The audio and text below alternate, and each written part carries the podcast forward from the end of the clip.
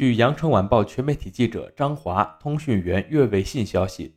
记者从广东省卫健委获悉，十二月十二号零到二十四时，全省新增境外输入确诊病例五例，广州报告四例，均来自老挝；佛山报告一例，来自哈萨克斯坦。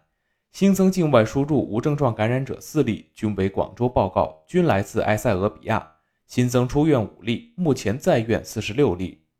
截至昨天二十四点。全省累计报告新冠肺炎阳性感染者六千四百九十七例，其中境外输入四千五百五十五例，其中确诊病例三千三百三十九例，境外输入一千七百七十一例，无症状感染者三千一百五十八例，境外输入两千七百八十四例。